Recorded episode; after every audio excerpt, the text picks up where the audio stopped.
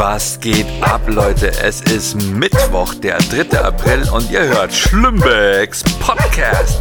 Und ich melde mich hier aus meinem wunderschönen Hotelzimmer in Osnabrück. Und geil ist es, ich habe gestern Abend wieder komische Nacht gespielt in Osnabrück. Hat super Spaß gemacht.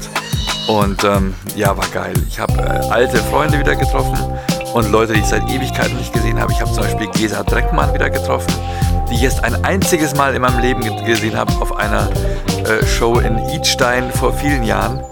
Und ähm, wir haben uns wieder kaputt gelacht über diesen Abend, wer damals aufgetreten ist, was passiert ist. Und ähm, ja, bei einer komischen Nacht begegnet man sich wieder. Zum ersten Mal, dachte ich zum ersten Mal, habe ich David Werker äh, getroffen. Und der meinte, nee, wir haben uns schon mal gesehen und zwar äh, vor langer Zeit mal in Aachen bei äh, einer Show im Zuhause. Äh, so heißt der Laden. Ich finde es mal ganz witzig, wenn solche Läden solche, solche Namen haben wie Zuhause oder Wohnzimmer oder äh, bei Oma auf dem Balkon oder keine Ahnung. Ähm, und ja, auf jeden Fall war es super. Und ich habe bis zum Schluss, bis zum Schluss geballert. Ich kam ähm, zum letzten Laden hin und da sagte mir der, der Comedian, der gerade drin war, ah, das sind schon ein bisschen müde. Jetzt, naja, also viel Spaß noch, aber ist halt so, letzter Laden, ne? Und dann bin ich rein, hab den Laden zerlegt. Das ist ja, ich will ja nicht angeben, aber es ging mal einfach mega gut. Wobei ich habe dann schon, ich habe dann schon so nach zehn Minuten ungefähr gemerkt, na, jetzt drohst du ein bisschen durcheinander zu kommen. Es wird ein bisschen konfus. Äh, dann sortiert man sich immer, weil es ist wirklich so, wenn du fünfmal an einem Abend das Gleiche gespielt hast äh, und du hast keine echte Struktur, dann, dann kann es wirklich passieren, dass du ähm, ja, dass du einfach nicht mehr weißt, ob du irgendeine Sache vorher schon gesagt hast. Du guckst ins Publikum, siehst die Leute vor dir sitzen und denkst dir, nee, vor genau den Leuten habe ich doch genau diesen Witz schon gemacht. Äh, das, den kann ich doch jetzt nicht bringen. Und dann denkst du dir, nein, ich, das, pass auf, Flo, du kommst durcheinander. Mach den Witz, das ist schon richtig so, das war vorher. Und dann musst du einfach ins kalte Wasser springen und du machst dann den Joke in der Hoffnung, dass dann keiner sagt, ey, das hast du gerade eben schon erzählt. Und ähm, naja, habe es dann ganz gut hinbekommen. Habe es Gott sei Dank nicht, äh, es gab Gott sei Dank keine Doppelungen. Und am Schluss sitzt man da und dann ist es halt dann doch schon so 11 Uhr und dann sitzt man da mit den Kollegen. Da gibt es noch was zu essen. Und dann bist du in dieser Bredouille, nachts um 11 noch was Schweres zu essen. Ist ja echt immer verteufelt. Und, und lange bleibst du dann auch nicht sitzen. Vor allem, ich trinke ja auch keinen Alkohol mehr seit einiger Zeit. Moment, ich habe so eine schöne App äh, die Stop Saufen App, nein, das ist, eine, das ist die App, die hat Jerry Seinfeld mal entwickelt oder mitentwickeln lassen. Die heißt einfach nur Never Break the Chain oder Don't Break the Chain. Und ähm, da kann man sich quasi, da ist es wie, eine, wie ein Kalender und man kann an jedem Kalender einfach ein Kreuzchen setzen. Und wenn man an einem Tag kein Kreuzchen setzt, dann ja, ist halt die, die schöne, die schöne äh, Kette äh, kaputt. Und ich habe damals angefangen, äh, nicht mehr zu rauchen. Ich habe früher habe ich geraucht, so seit ich äh, ungefähr 18 oder 19 war, habe ich angefangen mit Zigaretten, ich Idiot. Und habe das dann so weitergeführt.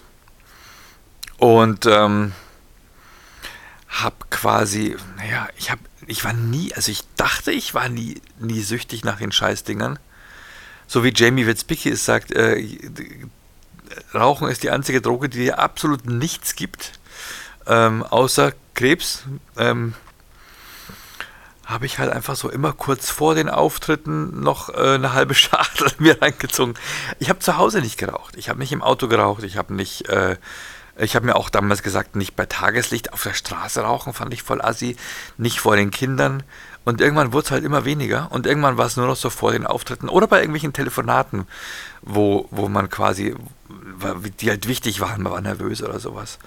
Und ähm, dann war die Raucherei war irgendwann nur noch auf, auf quasi Backstage oder draußen auf der, äh, auf, im, im Hof äh, von dem Theater, kurz vorm Auftritt be beschränkt.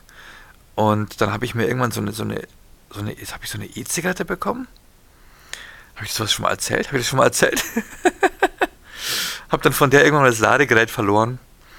Und äh, ich bin erst also quasi von, von, von echter Zigarette auf so E-Zigarette umgestiegen.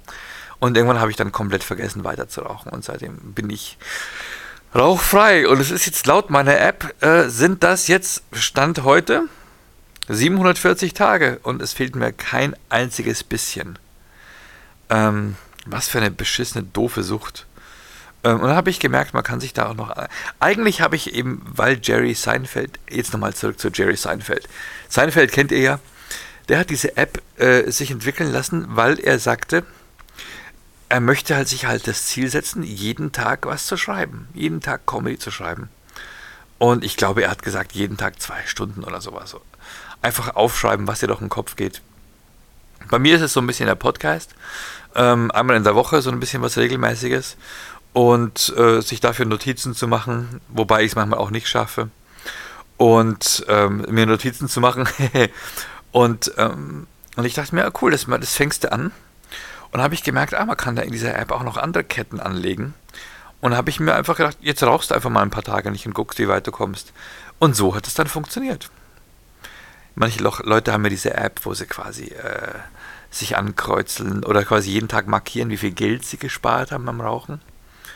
Ähm, das ist ja schon ganz schlau, weil es ja auch motiviert. Aber in dem Augenblick, wo du einen Tag wieder rauchst, äh, ersparst du halt nicht mehr Geld, aber das gesparte Geld ist trotzdem noch da. Aber in dem Augenblick, wo ich jetzt hier mir die Kette nicht markiere jeden Tag, ähm, würde ja die ganze Kette verloren gehen mit den ganzen 740 Tagen. Und es ist wie so ein Kartenhaus, ne? man will es einfach nicht kaputt machen. Das steht halt so schön. Das ist ein schöner Anblick. Super doofes, kleines, einfaches psychologisches Prinzip. Und da habe ich jetzt auch angefangen mit Alkohol weil ich ja doch äh, im fortgeschrittenen Alter doch ein bisschen schwerer werde und zunehme und Alkohol schwemmt ja doch auf. Und jetzt ist der Monat März abgeschlossen und es waren nur eins, zwei, drei, vier, fünf, sechs Tage, wo ich was getrunken habe. Und was getrunken bedeutet in dem Fall äh, ein Bier. Und jetzt habe ich gestern nach der komischen Nacht habe ich zwei alkoholfreie Bier getrunken. Okay. Entschuldigung, es ist doch noch ein bisschen früh. Ähm, ich weiß, sie ist alkoholfreies Bier. Ich meine, äh, Alkohol ähm, hat ja extrem viele Kalorien. Deswegen schwemmt der ja auch auf. Ne? Und vor allem, wenn du nachts dir noch so ein Bier reinhaust, ist ja mega mies. Und ähm, ja, jetzt bin ich dann doch fast einen ganzen Monat ohne Alkohol. Und also auch ohne Bier. Aber ich habe gestern Abend zwei alkoholfreie Bier getrunken. Und ich weiß nicht, ob das auch quasi dick macht Wer kennt sich aus? Ich meine, klar, irgendwelche Malz oder sonst was ist ja drin, ne? Das hat ja mit Sicherheit auch Kalorien. Na gut, ähm, genau. So viel zu gestern Abend. Man ist dann doch so K.O. nach fünf Auftritten. Man denkt sich, jetzt setzen wir uns alle hin, jetzt trinken wir noch eine. Und dann sitzen alle da, sind komplett müde. komplett fertig.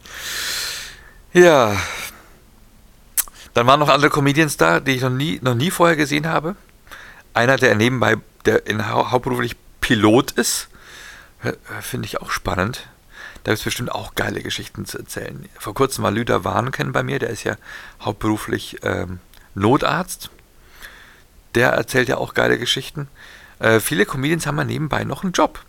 Und ähm, der gestern war wohl Pilot und zaubert auch, hat auch einen Zaubertrick dabei gehabt. Ähm, aber super netter Typ. Und einer, der heißt Dr. Pop, der hat wohl irgendwie Popmusik äh, studiert und erzählt dann auch von seiner, von seinem, ähm, ähm, wahrscheinlich aus dem, aus dem Bereich Popmusik. Da gibt es bestimmt auch einige lustige Stories zu erzählen. Ähm, und der guckte mich so ganz komisch an und hi und grüßt mich so, aber war jetzt zurückhaltend. Und heute gucke ich so zufällig, jetzt kurz bevor ich den Podcast gestartet habe, gucke ich in meine Nachrichten von den Comedy Lounges, weil ich irgendeine Story rausziehen wollte. Und da sehe ich genau der Typ, dieser Dr. Pop, der hat mir im Jahr 218 geschrieben auf die Seite von der Comedy Lounge, ich glaube Augsburg. Und ich habe dem nie geantwortet. Was für ein Honk ich doch bin. Ähm, tut mir leid an dieser Stelle. Und naja, genau. Ähm, der hat sich aber beworben mit Musik.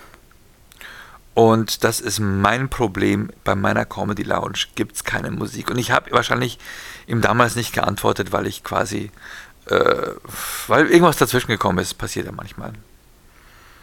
Und ich mache eine Show mit nur Stand-up-Comedy.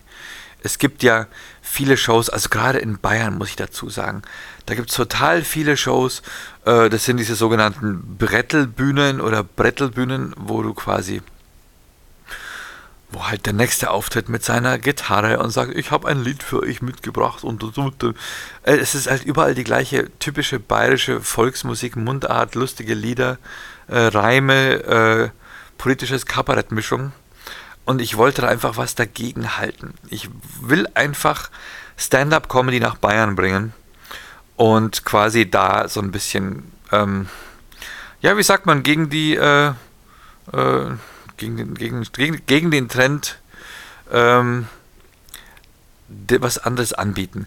Das Problem ist ja immer, dass bei einer, bei einer Mixshow, wo verschiedene Künstler auftreten, da sagt dann der, der, der Typ, der die Show plant, sagt, ja, also ich dachte mir, den mit der Musik, den setze ich ans Ende, dann gehen alle mit einem guten Gefühl nach Hause. Äh, gutes Gefühl, ja klar, logisch. Äh, man geht halt ein bisschen mit beschwingt und denkt sich, es war ein schöner Abend, da hat er noch einen Song gespielt und dann hat man das noch im Ohr. Ähm, und am Anfang setze ich den mit dem Zaubertrick oder mit den Handpuppen oder den Jongleur. Da ist ein bisschen Tempo drin. Ähm, das bringt die Leute in Schwung.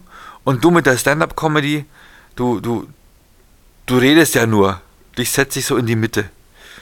Und dann dachte ich mir, einfach aufgrund, weil ich selber so undankbar finde, dachte ich mir, nee, wenn ich eine eigene Comedy-Show mache, dann mache ich eine Show mit nur, mit nur Stand-up so dass es wirklich keinen undankbaren Spot gibt, nicht, am, nicht, in, nicht in der Mitte irgendwie zerrieben werden zwischen denen, die ja was, was machen, wo sie ja auch ein Instrument können. Ey, Leute, ganz ehrlich, die Typen, die, die, die, die mit ihrem Song kommen, es ist ja schon ganz, es ist auch gut und schön. Ich finde es ja auch toll, wenn jemand ein Instrument spielen kann, wenn jemand singen und äh, Gitarre spielen gleichzeitig kann. Aber ey, äh, also alles okay. Ich Hut ab vor eurem Talent, das ist wirklich geil. Aber es ist schon easy, ne? Du hast, wenn du, wenn, wenn, wenn jetzt jemand sagt, Spiel, Spiel 15 Minuten und du hast äh, vier Songs und du weißt genau, wie lang jeder Song ist und weißt, wie lang deine Zwischenmoderationen sind, dann kommst du einfach genau verfickt nochmal auf 15 Minuten und die Songs sind safe. Du hast die, Mel die Melodie, der Applaus ist dir sicher, äh, du weißt genau, welche Stelle wo kommen sie, weil der Text ist ja fertig geschrieben. Ähm, das ist ein total safer Ritt durch 15 Minuten. Die kannst du überall eins zu eins reproduzieren. Stand-up-Comedy, wenn dir jemand sagt, mach 15 Minuten oder mach 20 oder mach 23 oder mach, dann musst du jedes Mal überlegen, oh, was lasse ich weg? Hm, äh, bei, dem Witz ein bisschen kürzen. Dann auf einmal hast du zwischendrin mehr Lacher oder du sprichst mit dem Publikum. Auf einmal wird die Nummer länger dann musst du auf die Uhr gucken, dann musst du aufpassen, dass du nicht zu lang wirst. Oder es kommt überhaupt nichts und du musst aufpassen, dass du nicht zu kurz wirst, du musst noch was dranhängen. Stand-up-Comedy auch dadurch, dass es ja locker wirken soll und das Gespräch mit dem Publikum und einfach das, ähm, das ist, ey, es ist eine viel höhere Kunst. Es ist längst nicht so der sichere Ritt durch 15 Minuten wie bei den Leuten mit der Musik, wo immer das gleiche Tempo ist, wo immer die gleiche Zeit. Ähm, naja, für mich ist es einfach so, ich wollte einfach eine Bühne machen, nur mit Stand-up. Und so sieht es bei der Comedy Lounge aus. Und alle, die sich bewerben mit Handpuppen und mit Liedern, tut mir leid, ich, ich mag euch alle, ähm, aber ich darf, ich darf nicht, äh, wenn ich diese, wenn ich diese pa Büchse der Pandora aufmache und einen zulasse und sage, ja, okay, komm, dann spielst halt auch ein Lied dann bewirbt sich der Nächste und sagt, wieso darf ich bei dir nicht auftreten? Ich habe gesehen, der war der, der und der bei euch im Line-Up und der, der liest ja auch vor.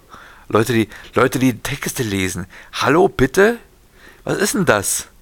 Ich komme mit einem Text, ich stelle mich auf die Bühne, äh, schlag mein, mein, mein, mein Buch auf, äh, wo meine Texte drin sind und lese die Geschichten vor. Hallo? Hey, wie, wie sehr kann man das Publikum noch verarschen? Das ist so, ach, ey, da habe ich, ich muss sagen, davor habe ich gar keinen Respekt. Ein Poetry Slammer, der irgendwann mal einen, einen, einen, einen starken sechsminütigen Text geschrieben hat und damit von Bühne zu Bühne geht, geht's noch? Und ich sage euch, es ist, es, es gibt viele Poetry Slammer, die später zur Stand-up-Comedy wechseln.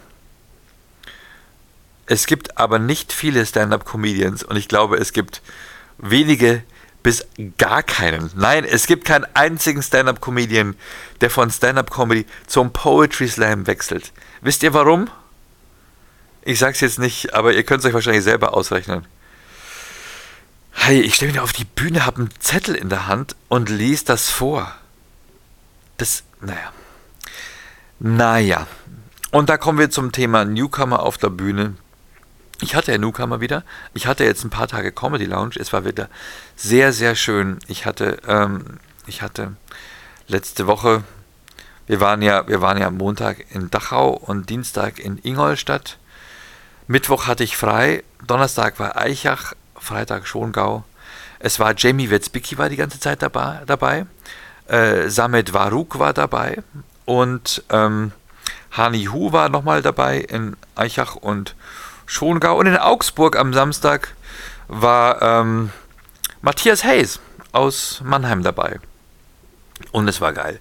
Also Samet Waruk, muss ich sagen, der kommt ja vom Schauspiel. Das ist, das ist schon cool, wenn du merkst, dass einer auf der Bühne, ähm, dass, dass er sein Ding halt, ich möchte jetzt nicht sagen auswendig gelernt hat, aber sein Vortrag ist so, weil sein, ich, ich sag schon Vortrag, ne, weil es ist, es ist nicht so, Samit hat sein Ding nicht so locker gemacht wie in Stand-Up, weil er einfach nur mit dem Publikum quatscht, sondern es saß alles, das war alles genau durchdacht, jeder Satz. Du merkst, dass er auch wirklich nicht, nicht so locker im Imperfekt spricht, sondern dass, dass er auch komplizierte Sätze perfekt getimt sind. Da ist kein Äh und nix dabei. Und wir hatten Fotografen da, und die haben am Schluss, haben uns dann nachher die Fotos geschickt, die Fotos aus Ingolstadt. Ähm, vielen, vielen Dank an Oliver Strisch. Und die Fotos aus Dachau, vielen Dank an Florian, Florian Fröhlich, der jedes Mal da ist. Ähm, und mit diesen Fotos quasi meine Show mit sponsort. Das finde ich mega gut. Ähm, du merkst dann bei den Fotos von Samet, es gibt kein Foto, das verkackt ist. Es liegt natürlich bestimmt auch am Fotografen, aber auch an den Personen. Manche Leute dazu zähle ich mich, ich habe ganz oft die Augen zu. Äh, ich, pff, keine Ahnung. Und bei dem, der hat in jedem Augenblick, der, die, die Spannung war da, die Geste war da, die Mimik, es, es sind alles perfekte Fotos von Samet. Es war unfassbar. Ähm, bei manchen anderen Comedians sind die Fotos halt immer gleich, immer das gleiche Gesicht. Äh, und bei dem war immer was anderes. Es war immer Action, es war immer Dynamik. Also man merkt schon, wenn jemand eine schauspielerische Ausbildung hat. Also das muss man schon dazu sagen. Das muss dann Neid lassen. Und man merkt es natürlich auch am, am Endprodukt. Hundertprozentig. Ähm, genau. Jamie, ich muss sagen, Jamie Wetzbicki ist, äh, die Leute haben ihn immer geliebt. Diese, diese, die Nummer, die Jamie macht, die Jokes, die Jamie macht, haltet die Augen auf nach Jamie, äh, wenn ihr den irgendwo spielen seht äh, jeder ist bei ihm aus dem Lachen nicht mehr rausgekommen. Und es sind nur die einfachen, Bedeu die einfachen Beobachtungen des Alltags. Bekloppte Dinge, die man selber macht. Dinge, die man an sich selbst beobachtet. Einfach sehr, sehr gut beobachtet, super gut vorgetragen. Riesen, riesen äh, Spaß gehabt mit Jamie. Und den habe ich jedes Mal ans Ende gesetzt, damit die Leute auch mit einem guten Gefühl nach Hause gehen. ähm, naja klar, man macht, man macht dann bei den Stand-Upern ja auch so ein bisschen, ähm, so ein bisschen die, äh, äh, man muss dieses Fass ja aufmachen, dass man dann einteilt, bei wem habe ich das Gefühl, der ist, der ist stark, wer bringt die Leute ganz gut rein.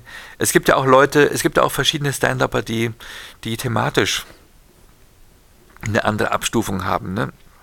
Ähm, man, man, manche Leute machen mit ihren Themen das Publikum so ein bisschen warm, weil es halt ein einfacher Einstieg ist. Und bei manchen Leuten wird es dann auch so von der Technik her, von den, von den ähm, Querverweisen und von dem, was das Gehirn leisten muss, wird es äh, anspruchsvoller. Und wer eine Show plant, sollte solche Leute auch ans Ende setzen. Weil einfach das menschliche Gehirn beim Zuschauer auch dann danach, ähm, wenn es dann danach wieder zurückgeht in den Kindergarten oder in die Grundschule, äh, vom Anspruch her, äh, nichts gegen den Comedian, aber halt eher so die einfachen Jokes oder die, äh, äh, die einfacheren Stories. Das ist fürs Publikum auch ein bisschen komisch. Das, das, das Publikum sagt dann auch, hey Moment, wir, wir waren, da waren wir doch schon, oder? Äh, äh, ich dachte, wir sind schon auf einem anderen Level angekommen. Also ich denke auch, wenn, wenn, wenn eine Stand-Up-Comedy-Show plant, sollte auch von, vom Inhalt her, äh, mit dem, was der Künstler vom Publikum fordert, an Mitdenken und an Struktur und an Tempo, sollte da auch ein bisschen mitplanen. Äh, nicht nur, wo mehr Lacher kommen. Ne? Äh, auf gar keinen Fall vergessen. Und ähm, ich mache es dann meistens so, dass ich in der in, dass ich die, dass ich äh, jeder, ich habe drei Comedians, jeder Comedian tritt einmal in jeder Hälfte auf, also einmal in der ersten Hälfte, einmal in der zweiten Hälfte, und dann, dann gucke ich so ein bisschen, wie hat der, wie haben die funktioniert. In der Regel weiß ich es ja schon vorher. Aber ich sage das dann oft dazu und sage, ich schaue mal, wie das Publikum so drauf ist. Und dann kann es sein, dass ich euch in der zweiten Hälfte eine andere Reihenfolge gebe. Und ist ja, hey, es sind ja alles Profis. Da ist ja keiner beleidigt und sagt, ey, wieso hast du mich dann gleich nach der Pause gebracht? Äh, damit ich dann, damit es dann erledigt ist mit mir, oder? Ähm, Nein, ist ja gar nicht so. Manche wollen ja auch direkt nach der Pause, weil es ja auch eine Art Anerkennung ist, zu sagen, ich traue dir zu, das Publikum wieder zurückzuholen aus der Pause und sie wieder heiß zu machen.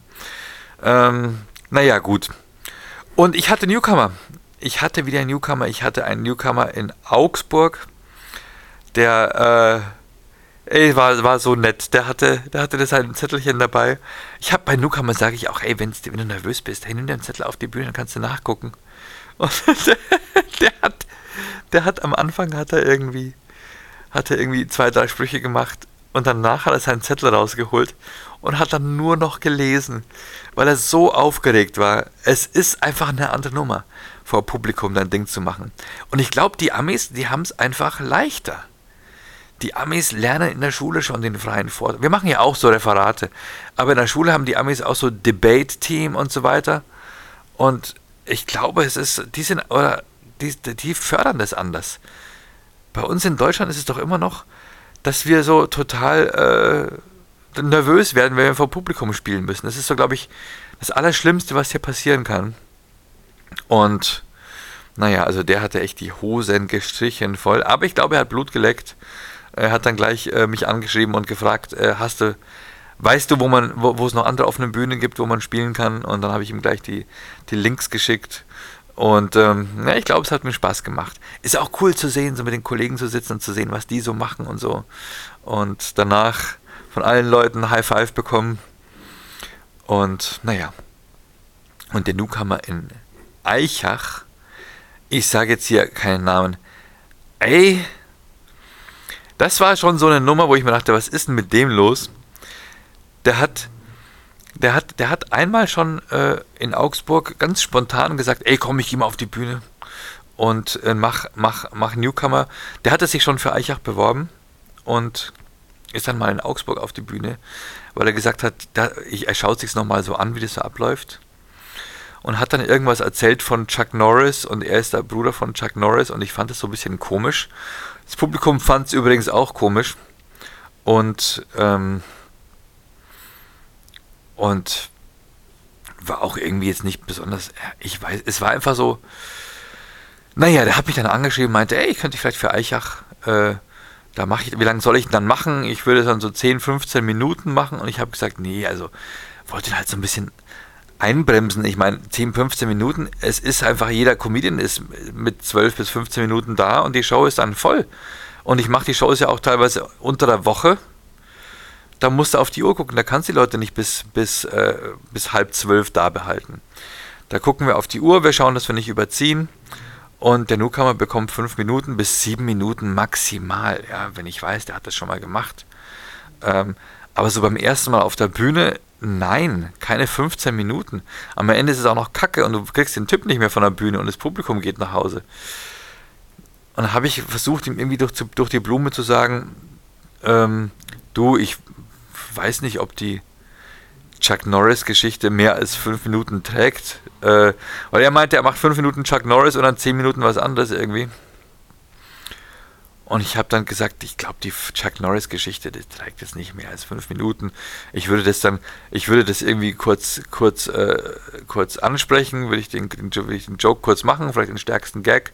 Habe ich ihm mal per E-Mail geschrieben und dann würde ich halt einfach so von, von, von, von dir erzählen, ja. Ähm, ich habe gesagt, so Fantasie, Geschichten aus dem Fantasiereich, das merkt das Publikum sehr schnell, dass es ja nicht wahr ist. Und die, die sind es ja, die hören, die hören die anderen Comedians ja auch und merken, jeder erzählt so ein bisschen aus seinem eigenen Leben. Und das kommt eigentlich immer am besten an. Erstens, weil es glaubwürdig ist. Zweitens, weil es jeder auch nachvollziehen kann aus, aus seinem eigenen Alltag, weil es Parallelen gibt. Und weil man die Leute damit einfach mitnimmt. Ne? Und ich dachte, ich habe dem damit einen guten Tipp gegeben. Und dann kam der dann, kam der dann da an und guckt mich schon so komisch an. Und äh, sage ich zu ihm, und alles okay? Sagt er, ja, ja, auf jeden Fall. Ähm, das wird schön. Viel Spaß damit. Man, man soll mich nicht erzürnen, sage ich gleich dazu. ich dachte, hoppla, was kommt jetzt? Und äh, da ging dann auf die Bühne und sagt dann, er hat sich lange überlegt, ob er den, den äh, das war ganz witzig so am Anfang, so von wegen, äh, wenn er, wenn er nervös, nervös rüberkommt, dann soll man sich nichts denken, weil das ist Teil von seiner Vorstellung. Also er spielt den nervösen Newcomer. Und wenn er sehr nervös wirkt, dann, äh, dann, soll, dann, ist es, dann soll man sich auch nichts denken, weil das hat, das, das hat er sehr geübt. Fand ich ganz witzig, kam ganz gut an.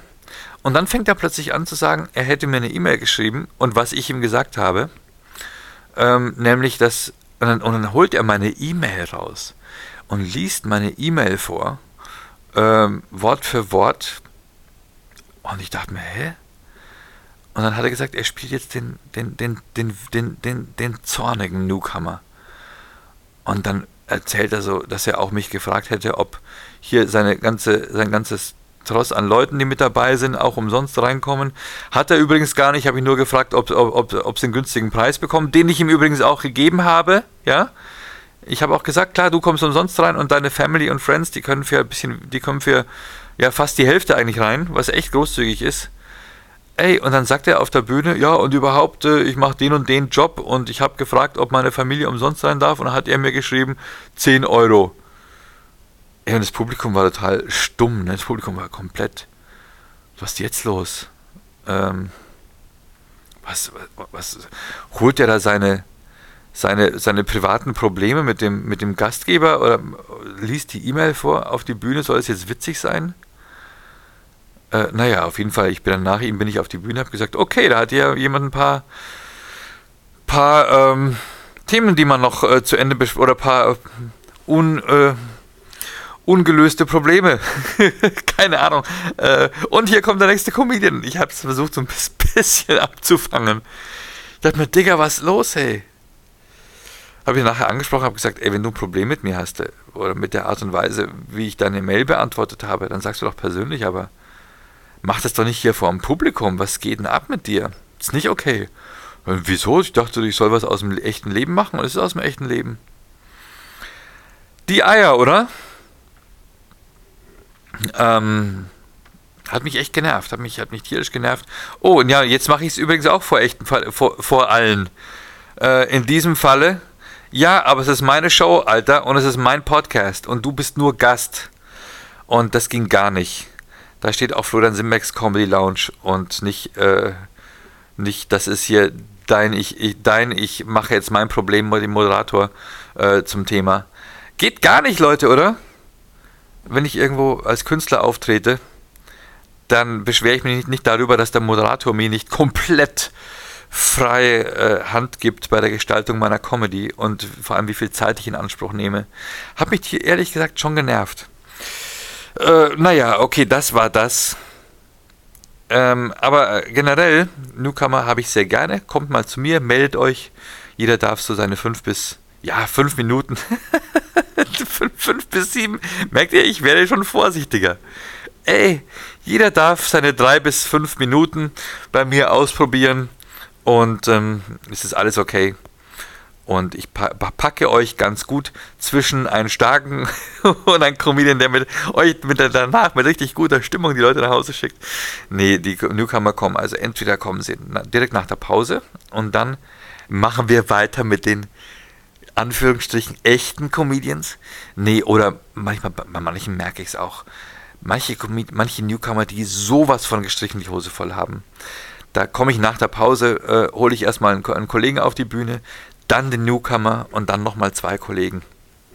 Einfach ähm, quasi, äh, damit es eine runde schöne Sache ist, damit es niemanden irgendwie aus der, von aus der Bahn wirft und dass man sich auch gut eingepackt fühlt zwischen guten Comedians. Ähm, was ich noch erzählen wollte, ähm, zum Thema, was man auf was auf der Bühne gemacht wird, Kabarett und so weiter.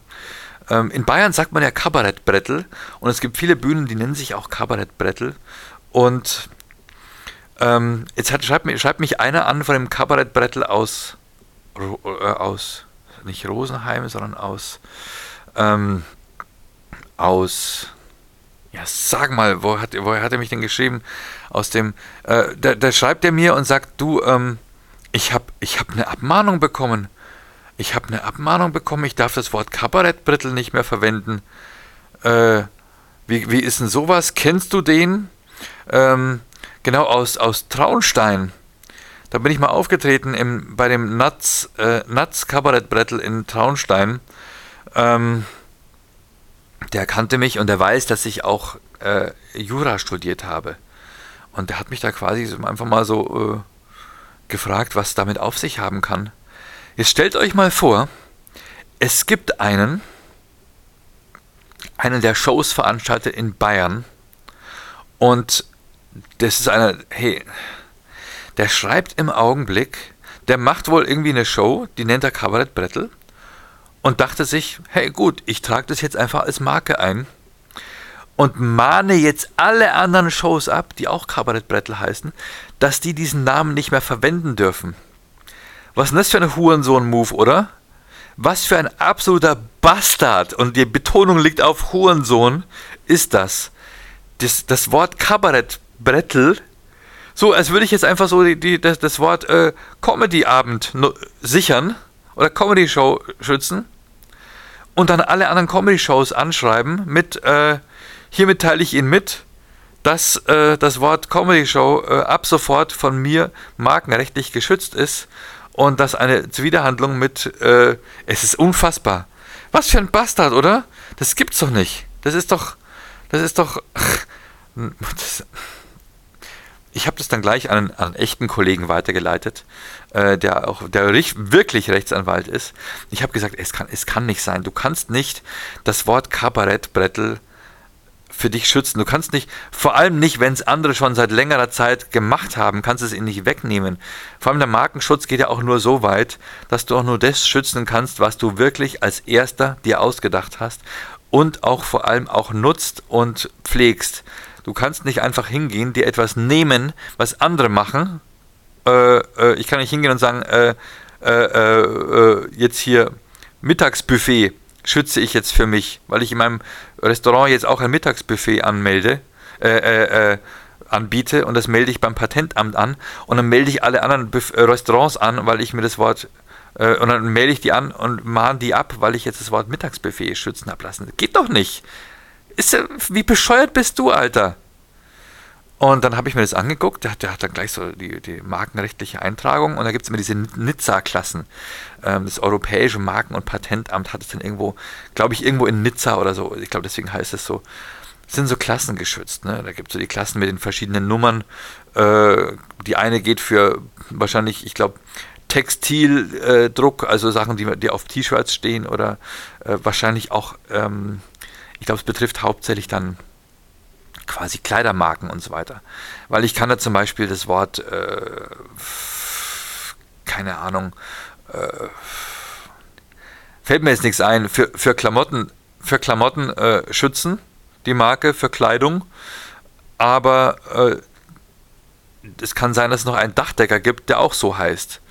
Äh, sagen wir mal Lagerfeld, ne? Lagerfeld Klamotten, okay. Kann jetzt keine Klamotten rausbringen, die auch Lagerfeld heißen.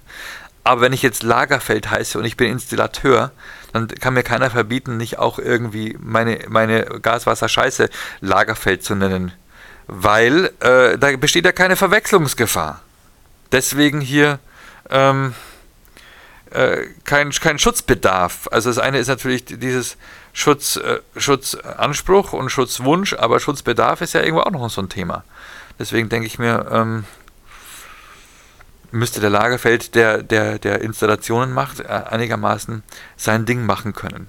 Und dafür trägt man sich die verschiedenen Klassen ein. Und die muss man auch alle wieder regelmäßig erneuern. Und es kostet regelmäßig wieder Geld. Und du musst auch einen Patentanwalt beauftragen. Und der eine schützt halt Porzellan, der andere schützt Lebensmittel, der dritte schützt, äh, schützt äh, Textil, der vierte schützt irgendwie Handwerksbetrieb für so und so.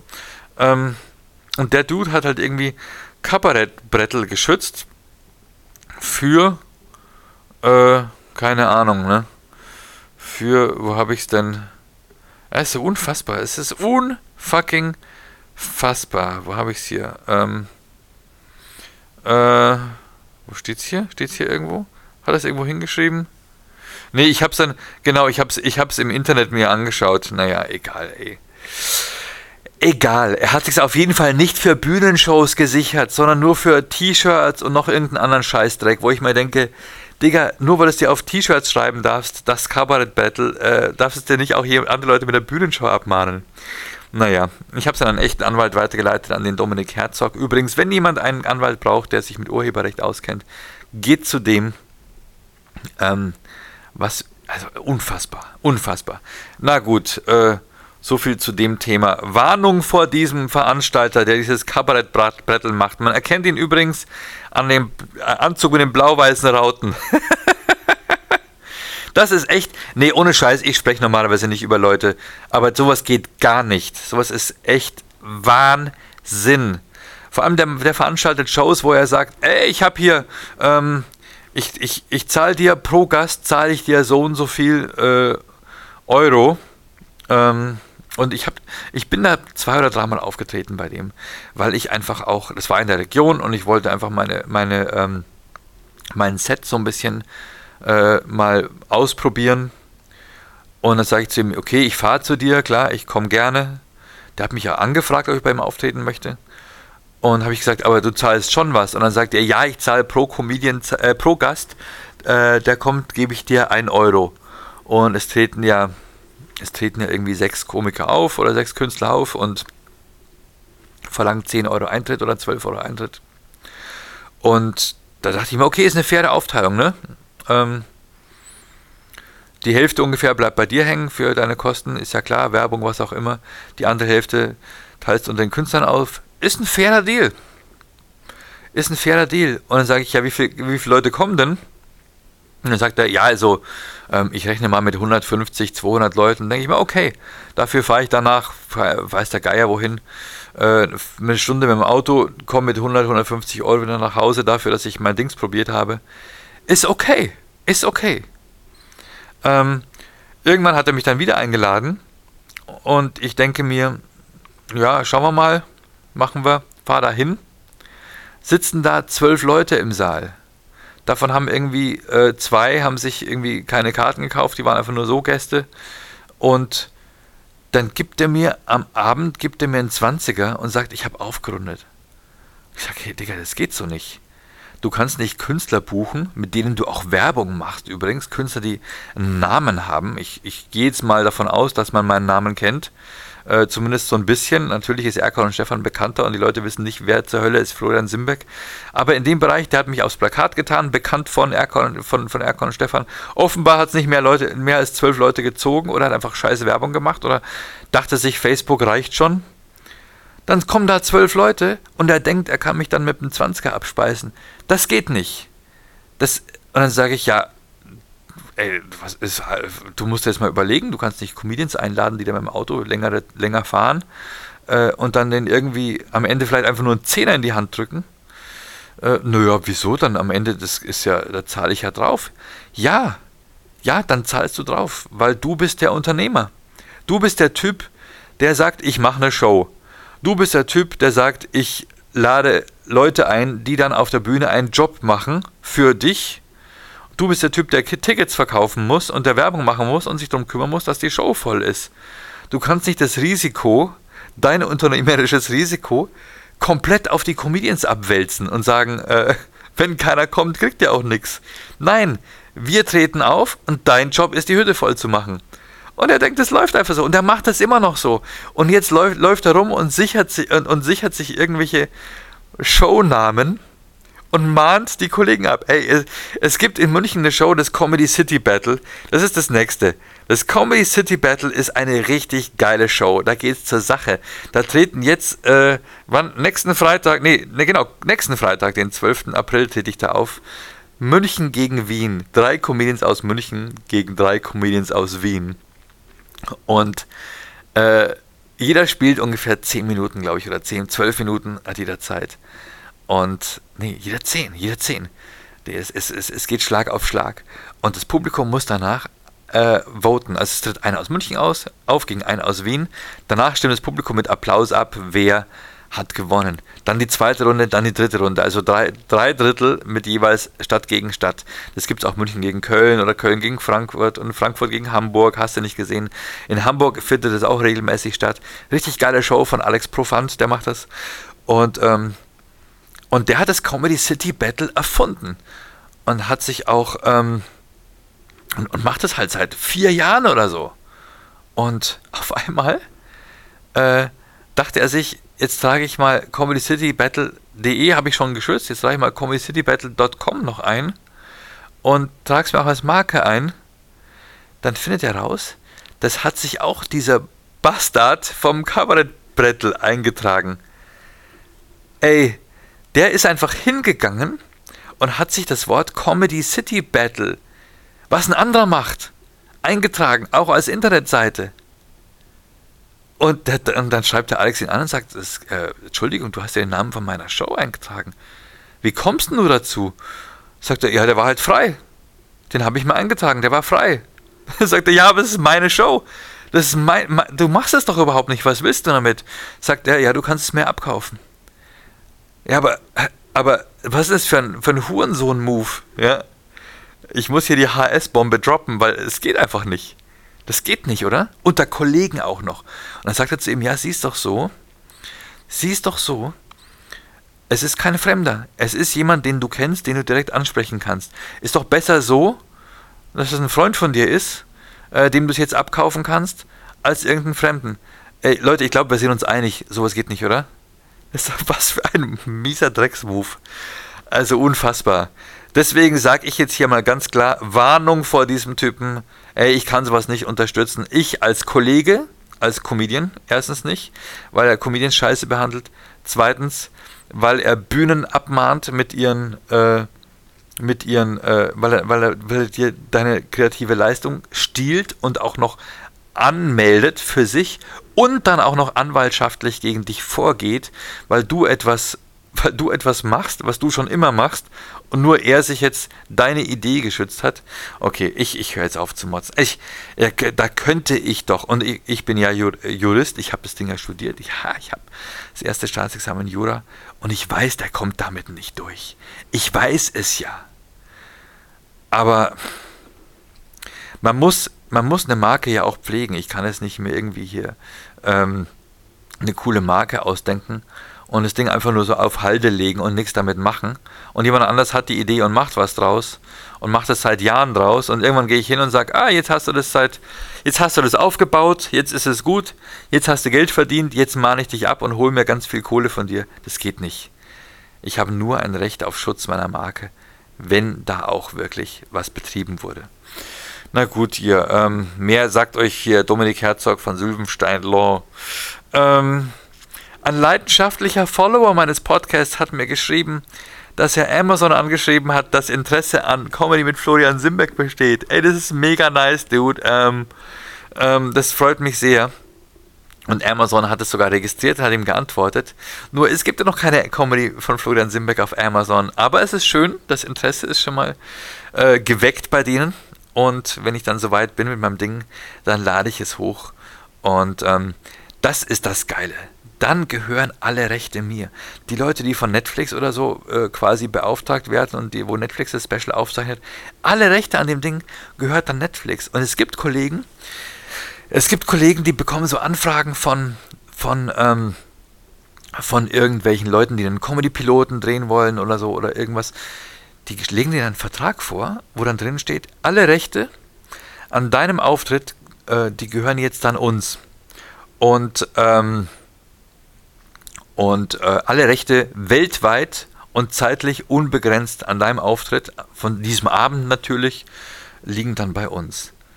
Und da muss ich, ey, meine Comedy-Kollegen, die das anhören, ähm, das geht nicht. Ein Freund von mir, äh, der wollte, glaube ich, eine, Radio, eine Radioshow machen, äh, wo er quasi gesagt hat, der Radiosender soll die Show sponsern und der Radiosender will dann die, will dann die Ausschnitte aus der Show, will er dann senden, ist ja ganz cool, ist ja, ist ja eine witzige Bewerbung für die Comedy-Show. Und der Radiosender bekommt Content und es ist so ein bisschen Geben und Nehmen. Und wenn es für die Comedians auch bekannt ist und die sagen, hey cool, ich bin im Radio mit, mit, mit meiner Comedy, ja, ist okay. Aber wenn dann gleichzeitig ein Vertrag vorgelegt wird, ähm, den die unterschreiben müssen, dass einfach nur, damit es nicht so kompliziert wird, alle Rechte landen beim Radiosender für immer weltweit. Das heißt, der Radiosender kann irgendwann auch hingehen und sagen, wir machen jetzt eine, eine, eine CD oder äh, CD, keine Ahnung, äh, macht ja eh keiner mehr. Aber wir laden zum Beispiel, wir laden das auf iTunes hoch. Äh, Comedy, sonst wie Comedy Shorts oder irgendwas, ne? Mit den Aufnahmen. Die Rechte haben wir ja jetzt. Und verdienen damit Geld. Es geht nicht.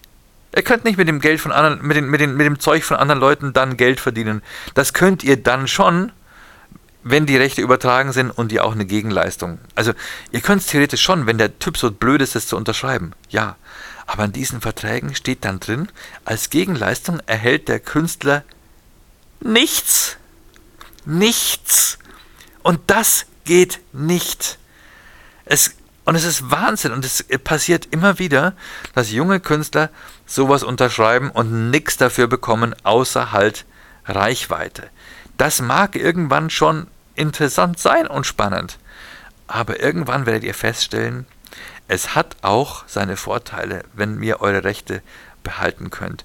Und ich glaube, wenn ich das Ding selber produziere und selber auf Amazon hochlade, dann behalte ich ja trotzdem alle Rechte, weil ich ja nur Amazon die Rechte übertrage, in dem Umfang, wie ich es gestatte. Dann kann ich es ja trotzdem parallel noch ähm, auf YouTube hochladen. Ich kann es parallel auf äh, Vimeo, ich kann es parallel äh, in einzelnen Bits äh, an sonst wen äh, ver, ver, ver, verschenken oder verkaufen die Rechte bleiben bei mir. Also Leute, unterschreibt sowas nicht. Ey, äh, wirklich, es geht nicht. Ihr, seid nicht blöd.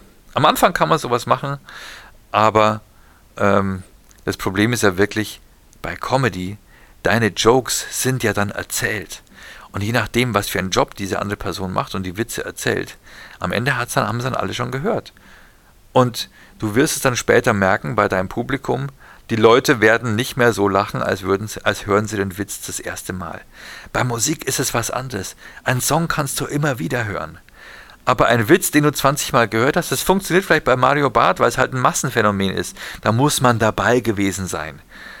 Aber bei einem Comedian, der Jokes macht, das ist so, ich weiß nicht. Außer du hast das Ding vielleicht irgendwie keine. Das Level ist vielleicht wichtig. Es gibt einen starken Witz. Oh, macht, hat, macht er diesen Witz wieder? Der ist. Keine Ahnung. Aber es gibt auch Leute, die sagen: Sorry, ähm, du hast heute, das ist mir mal passiert, ich hatte einen Auftritt in. in ich hatte mein Soloprogramm gespielt in Augsburg und habe es dann kurz später gespielt in Freising. Und da kam ein Comedian zu mir, äh, kam ein Gast zu mir in Augsburg, sagte, ey, es war so geil, es hat mir tierisch gefallen. Wo bist du morgen? Ich in Freising. Da komme ich wieder hin, ich gucke mir das wieder an, ich komme morgen zu dir nach Freising. Schaut sich die Show an, kommt nach der Show zu mir und sagt, äh, sorry, ähm, du hast jetzt hier, du hast hier eins zu eins das gleiche gespielt wie gestern in, in Augsburg. Und ich, ja, ist ja auch mein Programm. und er, ich dachte, du machst was anderes das wirkte so, als sprichst du einfach nur so freie Schnauze. Nicht, nein, Mann, es ist, das Programm heißt so und so, LOL hieß es damals.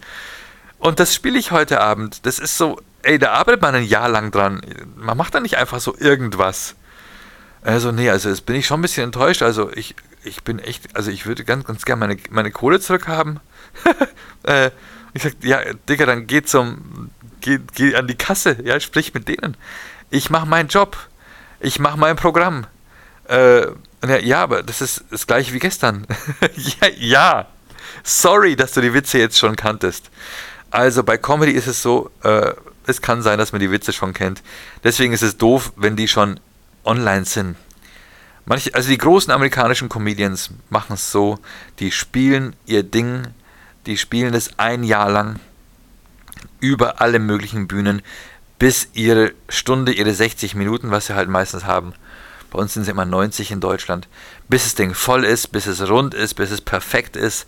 Dann kommt Netflix, zeichnet das Ding auf, zahlt ihnen eine fette Summe und davon leben die dann das nächste Jahr und gehen halt wieder von kleiner Bühne, von Tingle, Tingle, Tingle zu Tingle, Tingle, Tingle. Die ganz Großen verdienen natürlich auch schon ordentlich Geld und spielen tolle Gigs, wo sie ihr Zeug machen, aber die offenen Bühnen kannst du nicht liegen lassen. Du musst das neue Zeug musst du probieren. Später kannst du es natürlich zwischen safe Sachen zwischen reinpacken, ne? Wie auch bei den Comedians. Ich pack dich in die Mitte, du kleiner Joke, du der Joke, der noch nicht so safe ist. Du kommst zwischen zwei sichere Jokes. Die Sandwich-Methode nennt man das. Und ähm, ja, aber die gehen halt von einem fetten Special zum nächsten Special, bekommen von Netflix Kohle und ist okay. Und dann wird es erst ausgestrahlt, nachdem es alle schon gesehen haben. Dann schmeißen die es weg und fangen wieder von Null an. Das ist geil.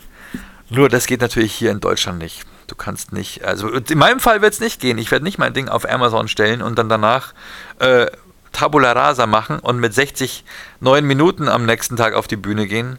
Ähm, so einfach ist es leider nicht. Aber äh, das musst du dann. Du musst dann irgendwie parallel ein neues Solo schreiben. Das muss dann irgendwann passieren. Ja gut, Leute. Also vielen Dank an diesen Follower, der da an, an, äh, an Amazon geschrieben hat. Ich bin jetzt hier, ich muss jetzt langsam mein Zeug packen. Ich muss äh, ähm, frühstücken. Dann werde ich on the fly, on the go, werde ich mein Ding ab, werde ich mein Ding abmischen und nach Hause fahren mit dem Zug währenddessen. Das war der Podcast. Vielen Dank an alle, die mich unterstützen. Vielen Dank äh, übrigens nochmal an das Leonardo Hotel, das meine Comedians untergebracht hat. Leono, Leonardo Royal Hotel Munich. Ich glaube, jeder Comedian ist sich einig. Besser als bei euch wird man nicht untergebracht. Es, ist, es muss so geil sein. Eines Tages werde ich mich auch als Comedian ausgeben und da schlafen. Ähm, die bringen uns übrigens auch in Düsseldorf unter. Wir machen eine Comedy Lounge für Gehörlose, also für Hörende und Gehörlose. Inklusion ist das Zauberwort. Wer im Raum Düsseldorf Essen ist, wir machen wieder eine und zwar sind wir da im Takelgarn Theater am 8. Mai.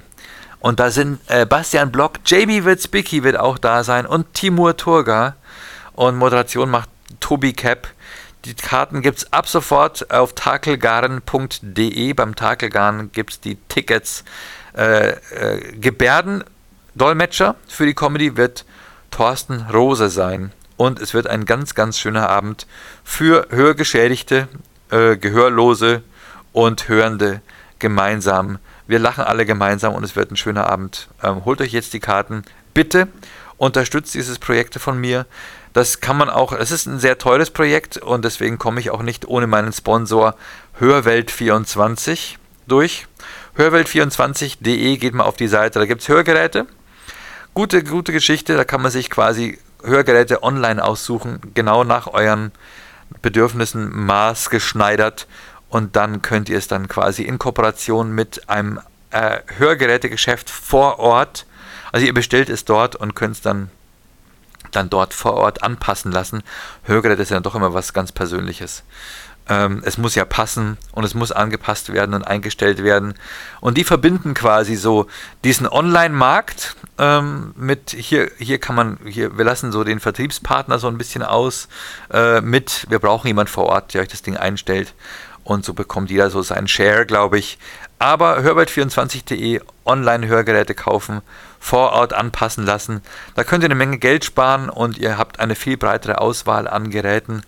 Ähm, zieht euch das mal rein. Die sponsern meine Comedy Lounge für Gehörlose. Das heißt Comedy Lounge barrierefrei. Am 8. Mai in Düsseldorf mit Timo Turga, Jamie Witzbicki, Tobi Kepp und, ähm, und äh, Bastian Block aus Hamburg. Genau, es wird eine richtig schöne Show und mit dabei als Sponsor ist noch das Leonardo Royal Hotel Düsseldorf. Es gibt nur 60 Karten. Mehr als 60 Leute passen da nicht rein. Also, wenn ihr jemanden kennt, der äh, gerne mal Comedy sehen möchte und das normalerweise nicht kann, weil es einfach live, weil es nicht geht, weil es live keine Untertitel gibt, wir haben die Untertitel für euch. Wir haben einen Gebärdendolmetscher dabei. Und ich sage euch was, das macht auch Spaß für Leute, die nicht, die nicht gebärden, äh, die nicht äh, gehörlos sind und die hören können, denn der Gebärdendolmetscher, viele Gebärden haben ja auch ein bisschen was zu tun mit dem, was so passiert. Die ahmen ja auch nur irgendeine Handlung nach ähm, und sind quasi nachvollziehbare Handbewegungen. Und es ist teilweise echt lustig. Es ist lustig zu sehen, oh, jetzt bin ich, das, was ich jetzt gehört habe, ich möchte wissen, was das für eine Gebärde ist. Man lernt was dazu. Es ist, teilweise machen die Gebärdendolmetscher auch mega Action mit dem Gesicht. Der ganze Körper spielt mit, das Gesicht macht Mimik. Ähm, Thorsten Rose ist einer, der macht auch, der, das, ist, das ist so quasi so der Superstar unter den Gebärdendolmetschern. Der macht auch Live-Konzerte zum Beispiel. Keine Ahnung, bei Rammstein zum Beispiel steht er auf der Bühne oder ähm, und gebärdet die Texte ähm, Thorsten Rose, macht es auch bei uns und da freue ich mich sehr, dass er mit dabei ist. Und genau, also am 8. Mai Comedy Lounge barrierefrei in Düsseldorf. Ähm, am Freitag bin ich in Glauchau. Glauchau, das ist da, wo ich mir dreimal die Fahrkarte gekauft habe. 210 Euro verballert, äh, weil die Bahn Ticketprobleme hatte. Ähm, Glauchau in Sachsen, das ist die Lachnacht, da trete ich auf. Und ähm, Genau, und am Samstag bin ich, Samstag gucke ich hier, bin ich bei einer Hochzeit. Da würde ich für eine Hochzeit gebucht. Das ist ja auch nett. Also man kann mich auch so für Privatauftritte, Firmenauftritte, Hochzeiten, Geburtstage buchen. Genau, das war's. Und dann, ähm, dann äh, gehe ich in Schreibklausur mit John. Wir schreiben für Erkan und Stefan. Und am 13. April ist dann wieder Burghausen kommt die Nacht des Grauens, aber es ist jetzt, es ist Pause. Wir werden schreiben, wir werden Jokes schreiben, wir werden proben und der erste Erkan und Stefan Auftritt ist nämlich auch schon bald und nämlich ist er am 16. Mai, glaube ich, oder? Ja, am 16. Mai in, Ulb, in Ulm äh, in der Ratio Farm Arena. Ähm, das wird auch schön. Da treten wir auf als Erkan und Stefan. Leute, ich habe schon, hab schon Albträume. Ich sag's euch, ich habe schon diese, diese Angstträume als Erkan und Stefan aufzutreten und nichts zu haben, keine Jokes, wir haben nicht geprobt, äh, ich habe mein Handtuch nicht dabei, äh, ich stehe in Unterhose auf der Bühne, ihr kennt diese Träume. Ähm, ja, genau. Also, Oh shit, ich labe hier schon fast eine Stunde. Also vielen Dank an meine Sponsoren. Danke Leonardo Royal Hotel. Danke Hartig Timepieces. Äh, die machen ganz tolle Uhren. Hartig, bist du Artig? Trägst du Uhren von Hartig? Uhren, die in Deutschland, Uhren aus Deutschland ähm, äh, hartigtimepieces.de. Geht mal auf die Seite, die unterstützen mich. Danke auch an die, äh, an die privaten Supporter meines Podcasts. Ja, ihr werdet hier umsonst unterhalten. Ihr dürft aber bezahlen, wenn ihr wollt. Dafür gibt es auch exklusiven Content äh, auf Patreon, patreon.com geschrieben. Da unterstützen mich folgende Personen. Ich nenne sie meine Schlimmbäckchen. Douglas Stahl, Alexander van Laak, ähm, ähm, Ben Schlimbeck und Andreas Hartig. Und äh, der bekommt eine Fanfare von mir. Dennis Place, vielen Dank für deine Unterstützung. Ähm, wer mehr bezahlt, bekommt auch eine Fanfare. Und ähm, genau, Alexander Verlag, wenn ich immer, wenn ich den Namen sage, ähm, merke ich, ich darf nicht vergessen, wir machen auch eine Comedy Lounge in Fürstenfeldbruck und zwar komplett neu. Am 24. April, Leute, der Zeitpunkt rückt näher. Comedy Lounge in Fürstenfeldbruck. Äh, die nächste Comedy Lounge Runde ist übrigens mit Jochen Prang, Ingrid Wenzel und Jacqueline Feldmann. Ja, genau. Ich habe diesmal zwei Frauen dabei und ich freue mich sehr, zwei Comedienne eine Bühne bieten zu dürfen. Also Ingrid Feldmann und Jacqueline Feldmann sind dabei bei der nächsten Comedy Lounge Runde in Dachau, Ingolstadt, Fürstenfeldbruck, Augsburg, Schongau und Altenau. Also holt euch jetzt die Karten. Wir sehen uns Ende April. Ich freue mich tierisch. Und alles Gute bis dahin, kommt gut ins Wochenende und äh, Entschuldigung, ähm, ich gehe jetzt frühstücken und dann ab in die Bahn und zurück in die Heimat. Es hat Spaß gemacht, wieder mit euch zu sprechen. Abonniert den Podcast, empfehlt ihn weiter. Danke an alle und ich wünsche euch was. Tschüss, peace out. Eine ganze Stunde Podcast. Das habe ich, glaube ich, bis jetzt noch nie geschafft, außer ich habe spreche mit Kollegen. Aber alleine, wow, Hut ab, Flo. Ich klopfe mir hier auf die eigene Schulter und das war's. Ende der Aufnahme. Ciao, Peace. Warte, die Stunde ist noch nicht ganz voll. Ach ja, ich lasse Abspannmusik laufen.